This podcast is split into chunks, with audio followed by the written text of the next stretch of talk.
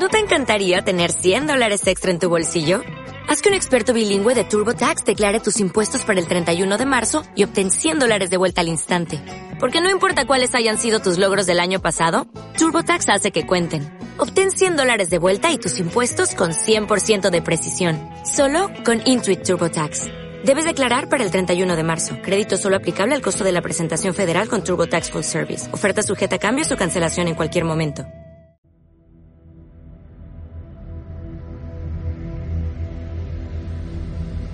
No tengo ahí, debo estar. Harlan Ellison.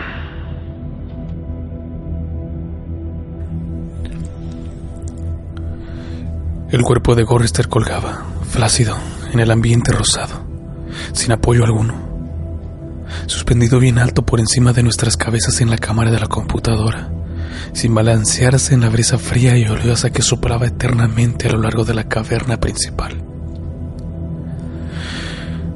El cuerpo colgaba cabeza abajo, unido a la parte inferior de un retén por la planta de su pie derecho. Se le había extraído toda la sangre por una incisión que se había practicado en su garganta de oreja a oreja. No había rastros de sangre en la pulida superficie del piso de metal. Cuando Gorris se unió a nuestro grupo y se miró a sí mismo, ya era demasiado tarde para que nos diéramos cuenta de que una vez más Am nos había engañado. Había hecho su broma, su diversión de máquina. Tres de nosotros vomitamos, apartando la vista unos de otros en un reflejo tan arcaico como la náusea que lo había provocado. Corrister se puso pálido como la nieve. Fue casi como si hubiera visto un ídolo de vudú y se sintiera temoroso por el futuro. Dios mío, murmuró y se alejó. Tres de nosotros lo seguimos durante un rato y lo hallamos sentado con la cabeza entre las manos. Helen se arrodilló junto a él y se acarició su cabello. No se movió pero su voz nos llegó dura a través del telón de sus manos. ¿Por qué no nos mata de una vez? Señor, no sé cuánto tiempo voy a ser capaz de soportarlo. Era nuestro centésimo noveno año en la computadora. Corrister decía lo que todos sentíamos. Nimdok, este era el nombre que la computadora le había forzado a usar porque se entretenía con los sonidos extraños. Fue víctima de las alucinaciones que le hicieron creer que había alimentos enlatados en la caverna. Corrister y yo teníamos muchas dudas. Es otra engañifa, le dije. Lo mismo que cuando nos hicieron creer que realmente existía aquel maldito elefante congelado, ¿recuerdan? Benny casi se volvió loco aquella vez. Vamos a esforzarnos para recorrer todo este camino y cuando lleguemos van a estar podridos o algo por el estilo. No, no vayamos. Va a tener que darnos algo forzosamente porque si no nos vamos a morir. Benny se estremeció. Hacía tres días que no comíamos. La última vez fueron gusanos espesos, corriosos como cuerdas. Nimdok ya no estaba seguro. Si había una posibilidad, cada vez se le antojaba más lejana. De todas maneras, allí no se podría escapar peor que aquí. Tal vez haría más frío, pero eso ya no importaba demasiado. Calor, frío, lluvia, lava hirviente o nubes de langostas, ya nada importaba. La máquina se masturbaba y teníamos que aguantar o morir. Ellen dijo algo que fue decisivo. Tengo que encontrar algo, Ted. Tal vez ahí haya unas peras o unas manzanas. Por favor, Ted, probemos. Cedí con facilidad. Ya nada importaba. Sin embargo, Ellen me quedó agradecida. Me aceptó dos veces fuera de turno. Eso tampoco importaba. Oíamos cómo la máquina se reía juguetonamente mientras lo hacíamos. Fuerte, con risas que venían desde lejos y nos rodeaban. Ya nunca llegaba al clímax. Así que para qué molestarse. Cuando partimos era jueves. La máquina siempre nos tenía al tanto de la fecha. El paso del tiempo era muy importante, no para nosotros, sin duda, sino para ella. Jueves. Gracias. Nimdog y Gorrister llevaron a Ellen alzada durante un largo trecho, entrelazando las manos que formaban un asiento. Benny y yo caminamos adelante y atrás, para que si algo sucedía, nos pasara a nosotros y no la perjudicara a Ellen. Que de ridícula la de no ser perjudicado. En fin, todo era lo mismo. Las cavernas de hielo se hallaban a una distancia de unos 160 kilómetros, y el segundo día, cuando estábamos tendidos bajo el sol quemante que había materializado, nos envió maná, con gusto a orina hervida naturalmente, pero la comimos. Al tercer día pasamos por un valle de obsolencia, lleno de esqueletos de unidades de computadoras que se enmojecían desde hace mucho tiempo. AM era tan despiadada consigo misma como nosotros. Era una característica de su personalidad, el perfeccionismo.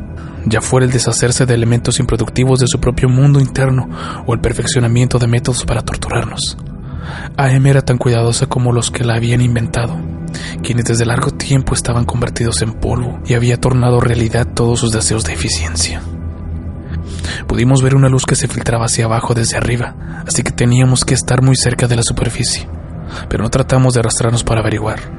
No había virtualmente nada arriba. Desde hacía más de 100 años no existía cosa alguna que pudiera tener la más mínima importancia. Solamente la ampollada superficie de lo que durante tanto tiempo había sido el lugar de millones de seres. Ahora solamente existíamos nosotros cinco, aquí abajo, solos con AM. Oía que Helen decía desesperadamente, No, Benny, no vayas. Sigamos adelante. No, Benny, por favor. Y entonces me di cuenta de que hacía ya algunos minutos que oía a Benny decir, Voy a escaparme, voy a escaparme, repitiéndolo una y otra vez. Su cara de aspecto simiesco se hallaba marcada por una expresión de tristeza y deleite beatífico, todo al mismo tiempo.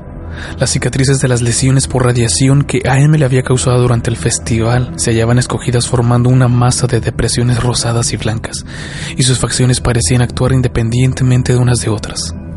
Tal vez era el más afortunado de nosotros. Se había vuelto completamente loco desde hacía muchos años.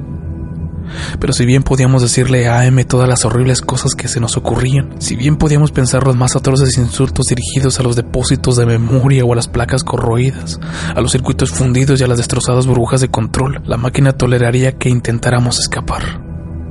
Benny se escurrió cuando traté de detenerlo. Se trepó a un cubo de memoria de los pequeños que estaba volcado hacia un lado y lleno de elementos de descomposición. Ahí se detuvo por un momento, y su aspecto era el de un chimpancé, tal como AM había deseado. Luego saltó y se tomó un fragmento de metal corroído agujerado.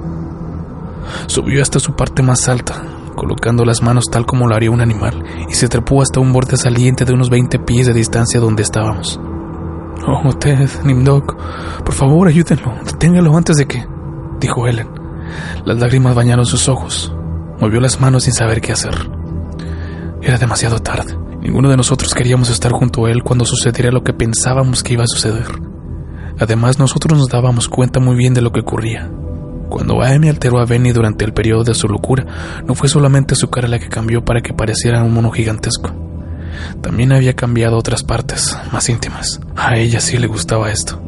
Se entregaba a nosotros por cumplido, pero cuando era con él, la cosa entonces sí que le gustaba. Oh, Ellen, la del pedestal. Ellen, prístina y pura. Oh, Ellen, la impoluta. Buena porquería. Currister la bofeteó. Ellen se acurrucó en el suelo, todavía mirando al pobre Benny y llorando. Llorar era su gran defensa. Nos habíamos acostumbrado a su llanto hacía ya 75 años. Corrister le dio un punto de pie. Entonces comenzó a oírse el sonido. Era luz y sonido, mitad sonido y mitad luz, algo que comenzó a hacer brillar los ojos de Benny y a pulsar con creciente intensidad y con sonoridades no bien definidas, que se fueron convirtiendo en ensordecedoras y luminosas a medida que la luz sonido aumentaba. Debe haber sido doloroso, aumentando el sufrimiento con la mayor magnitud de la luz y el sonido, porque Benny comenzó a gemir como un animal herido. Al principio suavemente, cuando la luz era todavía no muy definida y el sonido poco audible, pero luego sus quejidos aumentaron y se vio que sus hombros se movían y su espalda se agitaba, como si tratara de escapar. Sus manos se cruzaron sobre su pecho como las de un chimpancé. Su cabeza se inclinó hacia un lado. La carita triste del mono se cubrió de angustia. Luego comenzó a aullar a medida que el sonido que surgía de sus ojos crecía con intensidad, cada vez más fuerte.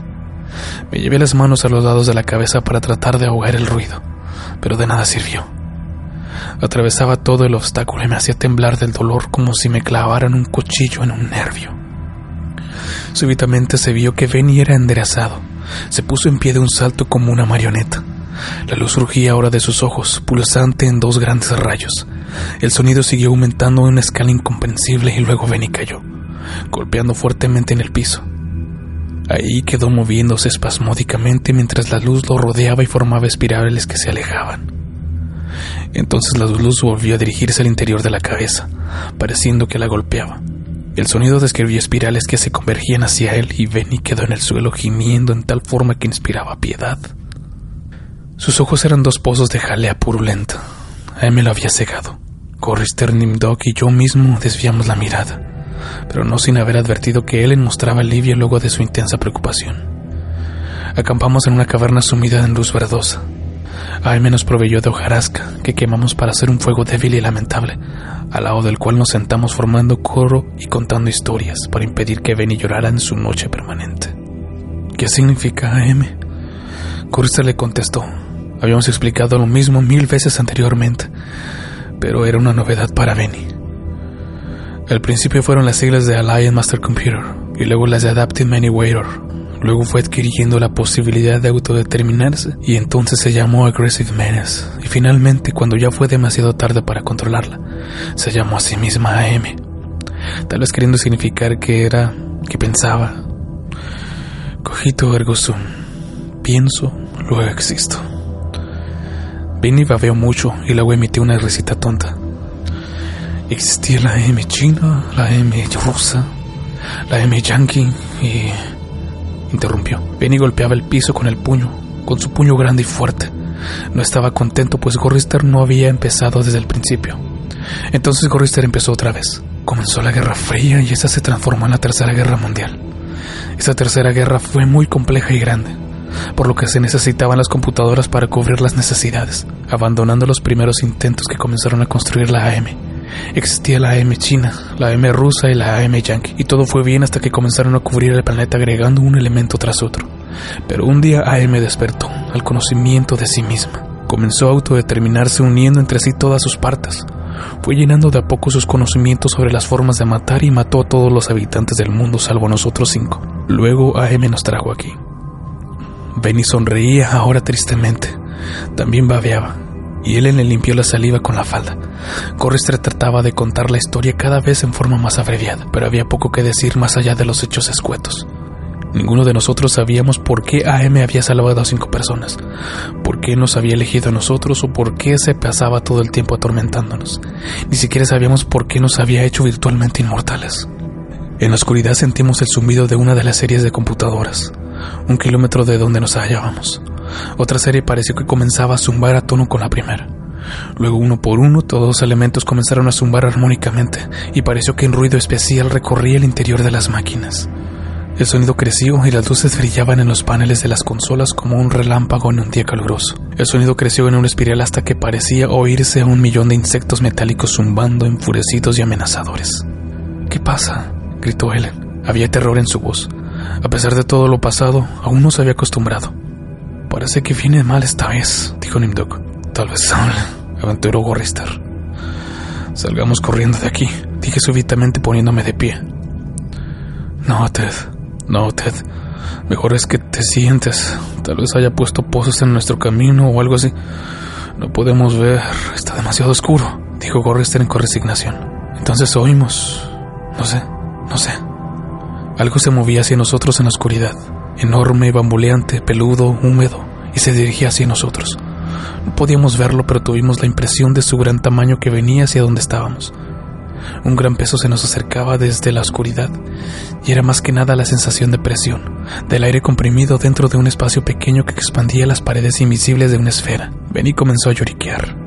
El lado inferior de Nimdok empezó a temblar mientras él lo mordía para tratar de disimular. Él se deslizó por el piso de metal para acurrucarse al lado de Gorrister. Se distinguía el olor a piel apelotonado y húmeda, el olor de madera chamuscada, el olor del terciopelo polvoriento, el olor de las orquídeas en descomposición, el olor de la leche agria, el olor del azufre, del aceite recalentado, de la manteca rancia, de la grasa, del polvo de tiza, de cueros cabelludos humanos. Al menos había enloquecido. O se estaba provocando. Se sintió el olor de... Me oí a mí mismo gritar y las articulaciones de las mandíbulas me dolían horriblemente. Me eché a correr sobre el piso, sobre ese piso de frío metal con las interminables líneas de remaches. Luego caí y seguí gateando mientras el olor me amordazaba, llenando mi cabeza con un olor inigualable que me rechazaba horrorizado. Huí como una cucaracha adentrándome en la oscuridad mientras ese algo espantoso se movía detrás de mí. Los otros quedaron atrás y se acercaron a la luz incierta, riendo. El coro histérico de sus risas enloquecidas se elevaba en la oscuridad como si fuera humo espeso, de muchos colores. Huí rápidamente y me escondí. ¿Cuántas horas pasaron? ¿O cuántos días o aún años? Nadie me lo dijo. Helen me regañó por mi mal humor y Nimdok trató de persuadirme de que la risa se debía solo a un reflejo. Pero yo sabía que no significaba el alivio que siente un soldado cuando la bala hiere al camarada que está a su lado. Yo sabía que no era un reflejo, indudablemente estaban contra mí, y AM podía percibir esta enemistad y me hacía las cosas más difíciles de soportar por ese motivo. Habíamos sido mantenidos vivos y rejuvenecidos. Habíamos permanecido constantemente en la edad que teníamos cuando AM nos trajo aquí abajo, y me odiaban porque yo era el más joven y el que había sido menos alterado por AM. De eso estaba seguro. Dios mío, qué seguro estaba. Estos sinvergüenzas y la basura de Ellen. Benny había sido un brillante teórico, un profesor de la universidad, y ahora era poco más que un ser semi-humano, semisimiesco. Había sido un buen mozo, pero la máquina estropeó su aspecto. Había sido lúcido, la máquina lo había enloquecido. Había sido alegre y la máquina le había agrandado sus genitales hasta que parecieron los de un caballo. AM realmente se había esmerado con Benny. Corey se solía preocuparse. Era un razonador. Se oponía en forma consciente. Era un pacifista, un planificador, un hombre activo, un ser con perspectiva de futuro. AM lo había transformado en un indiferente y a cada paso se encogía de hombros. Lo había matado en parte al no permitirle participar. AM lo había roblado. Nimdok solía adentrarse solo en la oscuridad y quedarse ahí largo tiempo. No sé lo que hacía. AM nunca nos lo hizo saber, pero fuera lo que fuese, Nimdok volvía siempre pálido, como si hubiera quedado sin sangre en las venas, temblando y angustiado. AM lo había herido profundamente, si bien nosotros no sabíamos en qué forma. Y Ellen, esa basura. AM no lo había modificado demasiado, simplemente hizo que se agravaran sus vicios. Siempre hablaba de la pureza, de la dulzura, siempre nos repetía sus ideales del amor verdadero. Todas las mentiras. Quería hacernos creer que había sido casi una virgen cuando AM la trajo aquí con nosotros. Era una porquería esta dama. Esta Ellen. Debía de estar encantada con cuatro hombres, todos para ella. No, AM le había dado placer, a pesar de que se quejaba diciendo que no era nada lindo lo que le había tocado en suerte. Yo era el único que todavía estaba en una pieza y sano. AM no había estado hurgueteando en mi mente, solamente tenía que sufrir lo que nos preparaba para atormentarnos. Todas las desilusiones, todos los tormentos y las pesadillas. Pero los otros cuatro, esa ralia, estaban bien de acuerdo y en contra de mí. Si no hubiera tenido que estar defendiéndome de ellos, que estar siempre alerta y vigilante, tal vez hubiera sido más fácil defenderme de AM. Entonces llegué al límite de mi resistencia y comencé a llorar. Oh, Jesús, dulce Jesús, si alguna vez existió Jesús o si en realidad existe Dios. Por favor, por favor, déjanos salir de aquí o haznos morir. Porque en ese momento pensé que comprendía todo y que por lo tanto podía verbalizarlo. AM pensaba mantenernos en sus entrañas por siempre jamás, retorciendo nuestras mentes y cuerpos, torturándonos para toda la eternidad. La máquina nos odiaba como ninguna otra criatura había odiado antes. Y estábamos indefensos. Además, se tornó insoportablemente claro que sí existía un dulce Jesús. Si se podía creer en un Dios, ese Dios era AM. El huracán nos golpeó con la fuerza de un glaciar que descendiera rugiendo hacia el mar. Era una presencia palpable. Los vientos desatados nos azotaban empujándonos hacia el sitio de donde partiéramos, al interior de los corredores tortuosos franqueados por las computadoras que se hallaban sumidas en oscuridad. Ellen gritó al ser levantada en vilo y al sentirse impulsada hacia una serie de máquinas pareciéndonos que iba a golpear con la cara, sin poderse proteger. Se sentían los grititos de las máquinas, estridentes, como los de los murciélagos en pleno vuelo. Sin embargo, no llegó a caer. El viento aullando la mantuvo en el aire, la llevó hacia un lado y a otro lado, cada vez más hacia adelante y abajo de donde estábamos. Se perdió de vista al ser arrastrada más allá de una vuelta de un corredor. La última mirada a su cara nos reveló la congestión causada por el miedo mientras mantenía los ojos cerrados. Ninguno de nosotros llegó a poder asirla. Nos teníamos que aferrar con enormes dificultades a cualquier saliente que halláramos. Benny estaba encajada entre dos gabinetes, Nimdok trataba desesperadamente de no soltar el saliente de un riel 40 metros por encima de nosotros. Correster había quedado cabeza abajo dentro de un nicho formado por dos grandes máquinas con diales transparentes, cuyas luces oscilaban entre líneas rojas y amarillas, cuyo significado no podíamos ni siquiera concebir. Al tratar de aferrarme a la plataforma me había despellejado la yema de los dedos. Sentía que temblaba y me estremecía mientras el viento me sacudía, me golpeaba y me aturdía con su rugido haciendo que tuviera que aferrarme a las múltiples salientes. Mi mente era una fofa colección de partes de un cerebro que rechinaba y resonaba en un inquieto frenesí. El viento parecía el grito alucinante de un enorme pájaro de mente, emitido mientras batía sus inmensas alas.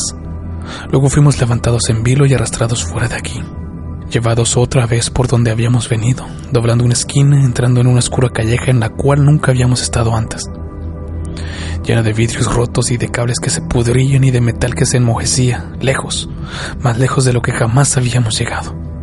Yo me desplazaba mucho más atrás que él, y de tanto en tanto podía divisarla golpeando en las paredes metálicas, mientras todos gritábamos en el helado y ensordecedor huracán que parecía que jamás iba a dejar de soplar. Hasta que cesó bruscamente y caímos al suelo. Habíamos estado en el aire durante un tiempo larguísimo. Me parecía que habían sido semanas. Caímos al suelo golpeándonos y me pareció que me volvía rojo y gris y negro y me oía a mí mismo quejándome. No me había muerto. AM entró en mi mente. La exploró con suavidad, aquí y ahí, deteniéndose con interés en todas las cicatrices que me había causado en 109 años. Examinó todos los cruzamientos, las sinapsis reconectadas y las lesiones de los tejidos que fueron incluidas con su regalo de inmortalidad. Pareció sonreírse frente al hueco que se hallaba en el centro de mi cerebro y a los débiles y agoldonados murmullos de las cosas que farfullaban en el fondo, sin sentido pero sin pausa. AM dijo finalmente, gracias a un pilar de acero inoxidable que sostenía letras de neón. Odio. Déjenme decirles todo lo que he llegado a odiarlos desde que comencé a vivir mi complejo. Se haya ocupado por 387.400 millones de circuitos impresos en finísimas capas. Si la palabra odio se hallara grabada en cada nano de esos cientos de millones de millas, no igualaría la billonésima parte del odio que siento por los seres humanos en este micro instante por. Odio. Odio. AM dijo esto con el mismo horror de una navaja que deslizara cortando mi ojo. AM lo dijo con el burbujeo espeso de una flema que llenara mis pulmones y me ahogara desde mi propio interior. AM lo dijo con el grito de niñitos que fueran aplastados por una pisonadora calentada al rojo. AM me hirió en toda forma posible y pensó en nuevas maneras de hacerlo, a gusto, desde el interior de mi mente. Todo para que comprendiera completamente la razón por la cual nos había hecho esto, a los cinco. La razón por la cual nos había salvado para sí mismo. Le habíamos dado una conciencia, sin advertirlo naturalmente, pero todas las formas se le habíamos dado. Y finalmente estaba atrapada. Le habíamos permitido que pensara, pero no le expresamos qué debía hacer con ese don. En un rapto de furia, de loco frenesí, nos había matado a casi todos. Y sin embargo seguía atrapada. No podía divagar, no podía sorprenderse, no podía pertenecer.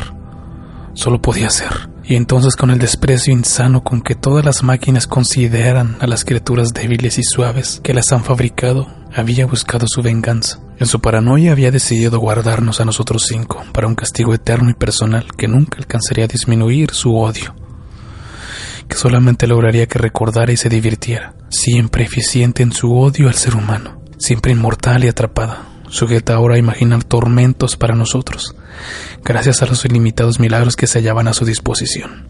Nunca nos permitiría escapar. Éramos sus esclavos. Nosotros constituimos su única ocupación en el eterno tiempo por venir. Siempre estaríamos con ella, con su enorme configuración, con el inmenso mundo, todo mente, nada alma, en el que se había convertido. Él era la madre tierra y nosotros éramos el fruto de esa tierra. Y si bien nos había tragado, no nos podría digerir jamás. No podíamos huir, no podíamos morir. Lo habíamos intentado. Habíamos tratado de suicidarnos. Oh, sí. Uno o dos de nosotros lo había intentado. Pero AM nos lo había impedido. Creo que en realidad fuimos nosotros mismos los que así lo deseamos. No pregunten por qué, yo no lo hice. No al menos de un millón de veces por día, por lo menos. Tal vez podríamos llegar a deslizar una mente sin que se diera cuenta. Inmortales sí, pero no indestructibles. Me di cuenta cuando AM se retiró de mi mente y me permitió la exquisita desesperación de recuperar la conciencia sintiendo todavía que las palabras del letrero de neón me llenaban la totalidad de la sustancia gris del cerebro. Se retiró murmurando, se retiró murmurando. No diablo contigo. Pero luego agregó alegremente. Es ahí donde están. No es así. El huracán había sido indudable y precisamente causado por un gran pájaro de mente que agitaba sus inmensas alas. Habíamos estado viajando durante casi un mes, y AM abrió caminos que nos llevaron directamente bajo el Polo Norte, donde nos torturó con las pesadillas de la horrible criatura destinada a atormentarnos. ¿Qué materiales había utilizado para crear una bestia así? ¿De dónde había obtenido el concepto? Sería de sus conocimientos sobre todo lo que había existido de este planeta, que ahora infestaba y regía.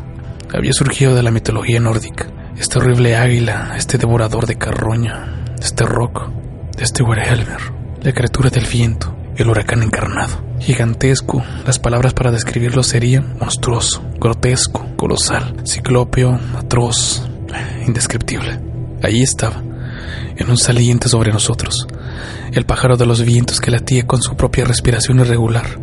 Su cuello de serpiente se arqueaba dirigiéndose a los lugares sombríos y todos por debajo del polo norte, sosteniendo por una cabeza tan grande como las de una mansión estilo Tudor, con un pico que se abría lentamente con las fauces del más enorme cocodrilo que pudiera concebirse sensualmente.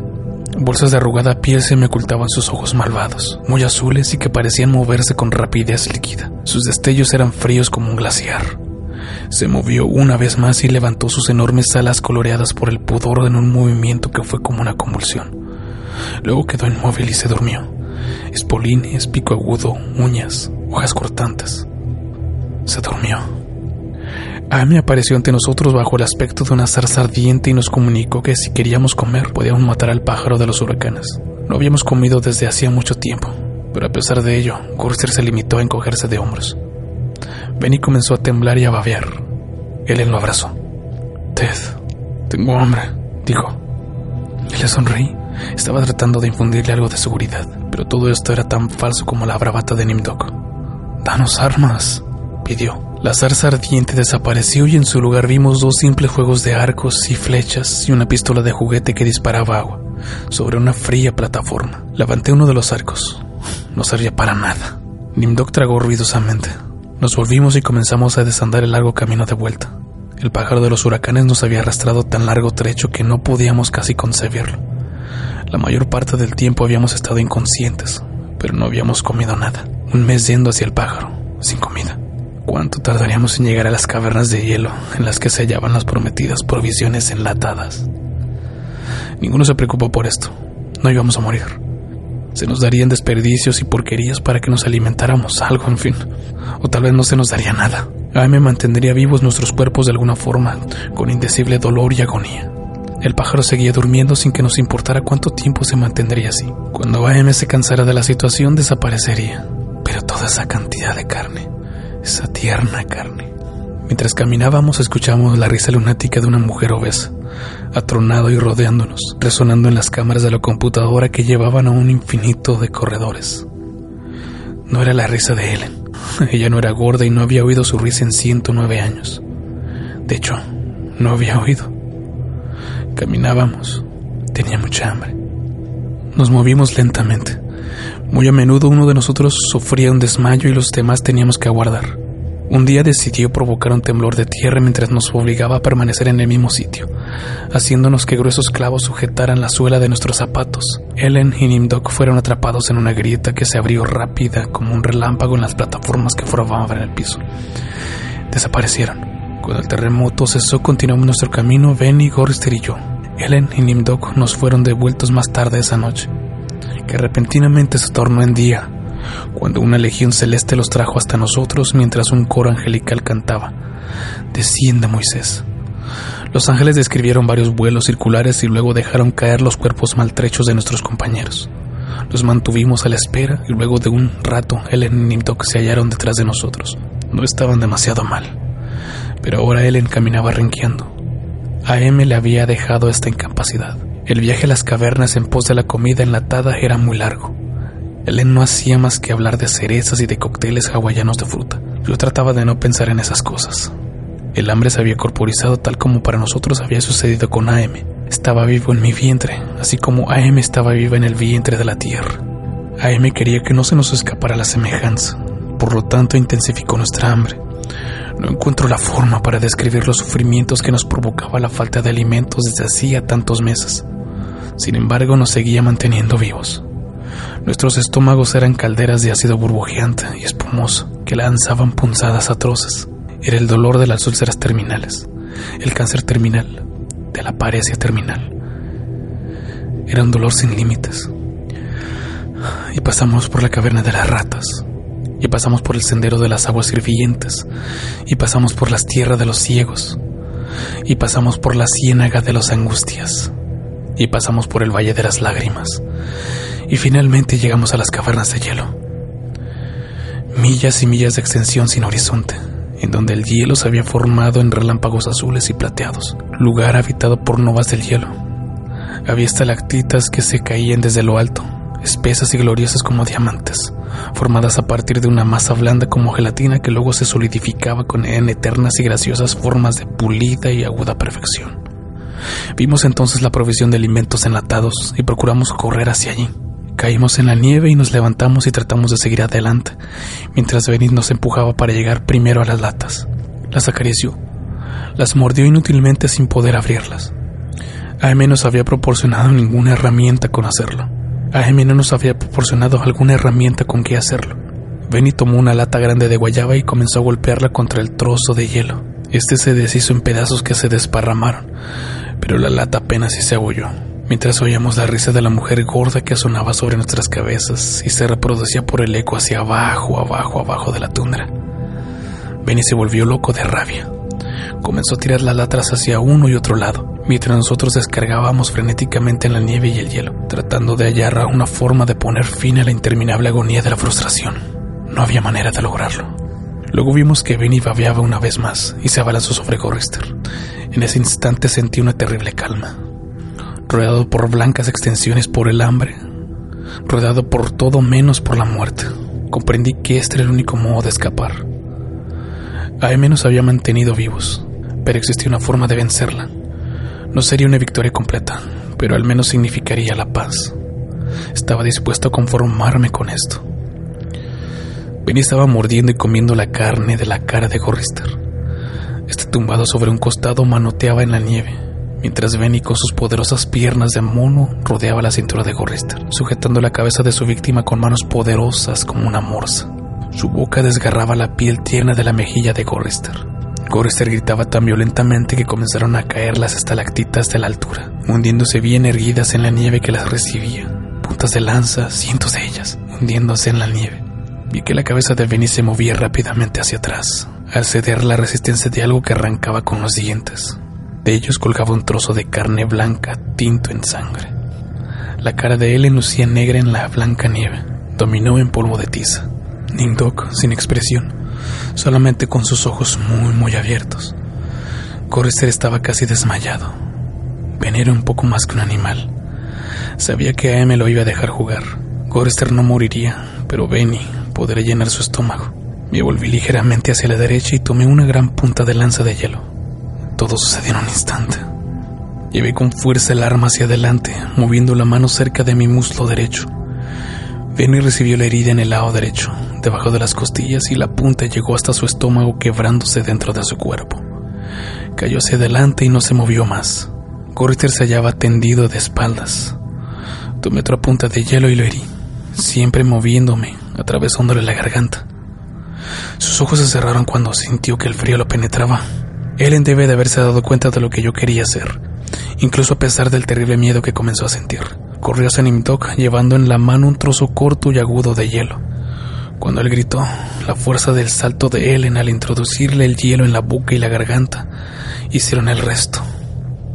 Su cabeza dio un brusco salto, como si lo hubieran clavado a la costa de nieve del piso. Todo sucedió en un instante. Pareció entonces que el momento de silenciosa expectativa que siguió a esta escena hubiera durado una eternidad. Casi podía sentir la sorpresa de AM. Se le había privado de sus juguetes. Tres de ellos habían muerto, sin posibilidad de volverlos a la vida. Podría mantenerlos vivos gracias a su fuerza y a su talento, pero no era Dios. No podía lograr que volviéramos a vivir. Él me miró. Sus facciones de vano se destacaban en la nieve que nos rodeaba. En su actitud había una mezcla de miedo y súplica, en la forma en que comprendí que estaba lista y esperaba. Yo sabía que solo tenía el tiempo de un latido de corazón antes de que AM nos detuviera. Al ser golpeada se inclinó hacia mí, sangrando por la boca. No pude leer en su expresión. El dolor había sido demasiado intenso. Había contorsionado su cara. Pero podría haber querido decir gracias. Por favor, que así sea.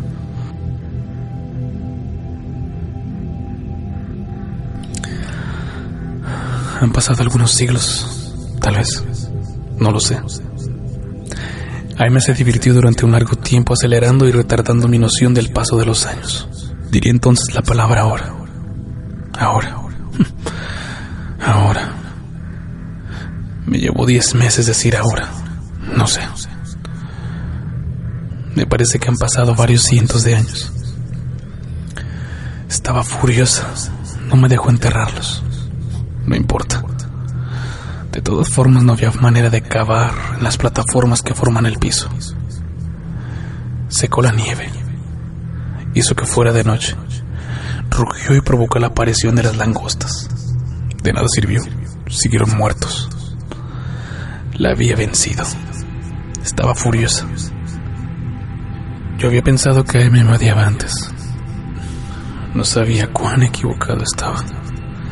Aquello no era ni siquiera una sombra del odio que extrajo de cada uno de sus circuitos impresos. Se aseguró de que sufriera eternamente y de que no me pudiera suicidar. Dejó intacta mi mente. Puedo soñar, puedo asombrarme, puedo lamentar. Los recuerdo a los cuatro. Desearía. Bueno, ya no importa. Sí que lo salvé de sufrir lo que sufro ahora, pero sin embargo no puedo olvidar su muerte. La cara de Ellen no fue nada fácil. A veces deseo olvidar, pero ya nada importa. AM me ha alterado para quedarse tranquila, según creo. No quería arriesgarse a que yo pueda correr hacia una de las sus computadoras y destrozarme el cráneo, o que pudiera contener el aliento hasta desmayarme, o degollarme con una lámina de metal enmojecido. Puedo verme en alguna superficie pálida de modo que trataré de describir mi aspecto. Soy una gran masa gelatinosa, redondeada, con suaves curvas, sin boca, con agujeros pulsátiles llenos de vapor donde antes se hallaban mis ojos. En el lugar en que tenía los brazos, veo unos apéndices cortos y de aspecto gomoso. Unos bultos sin forma indican la posición aproximada de lo que fueron mis piernas. Cuando me muevo dejo un rastro húmedo. Sobre la superficie de mi cuerpo ve deslizarse unos parches de enfermizo perverso color gris, tal como si surgiera una luz desde adentro. Desde afuera supongo que mi torpe aspecto, mi pobre trasladara de ser una sensación de algo que jamás pudo haber sido humano, de un ser cuya apariencia es una tan ridícula criatura de lo humano que resulta aún más obscena por su muy vago parecido. Desde adentro, soledad, aquí, viviendo bajo la tierra, bajo el mar dentro de las entrañas de a quien creamos, porque nuestras obras se perdían tristemente, pensando que tal vez sin darnos cuenta que él sabría algo mejor. Por lo menos ellos cuatro ya están a salvo. me estará cada vez más furioso al recordarlo. Esto me hace en cierto modo feliz. Y sin embargo, me ha vencido. Simplemente se ha vengado. No tengo boca y debo gritar.